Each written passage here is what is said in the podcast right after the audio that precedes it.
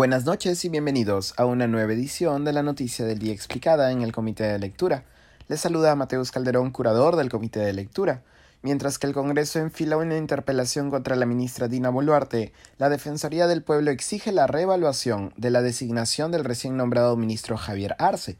La situación política de Boluarte Segarra, titular del Ministerio de Desarrollo e Inclusión Social, ha sido ampliamente discutida en los últimos días. La ministra, ya cuando ocupaba ese cargo, firmó documentos de gestión en calidad de presidenta del Club Apurímac. De acuerdo con un informe de Contraloría, Boluarte habría infringido la Constitución, dado que ésta impide que los ministros sean gestores de intereses privados, lo que ha desatado una serie de acciones desde el legislativo. En el caso de Arce, recientemente designado titular del Ministerio de Desarrollo Agrario, las críticas no se han hecho esperar por su nulo conocimiento del sector agrario.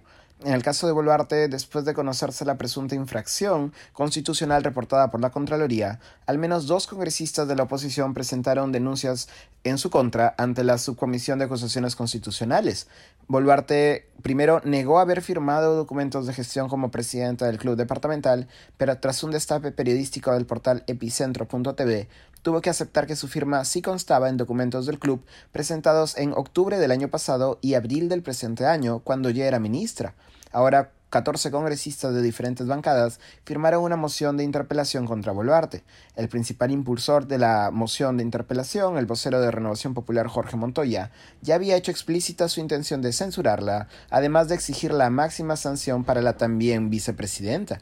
En el caso de Arce, la exigencia de reconsideración desde la Defensoría del Pueblo ha venido después de que nuevos reportes periodísticos detectaran que Arce Alvarado estuvo preso en el penal San Jorge en 1997 por el delito de usurpación. Aquí estoy citando un comunicado de la Defensoría del Pueblo.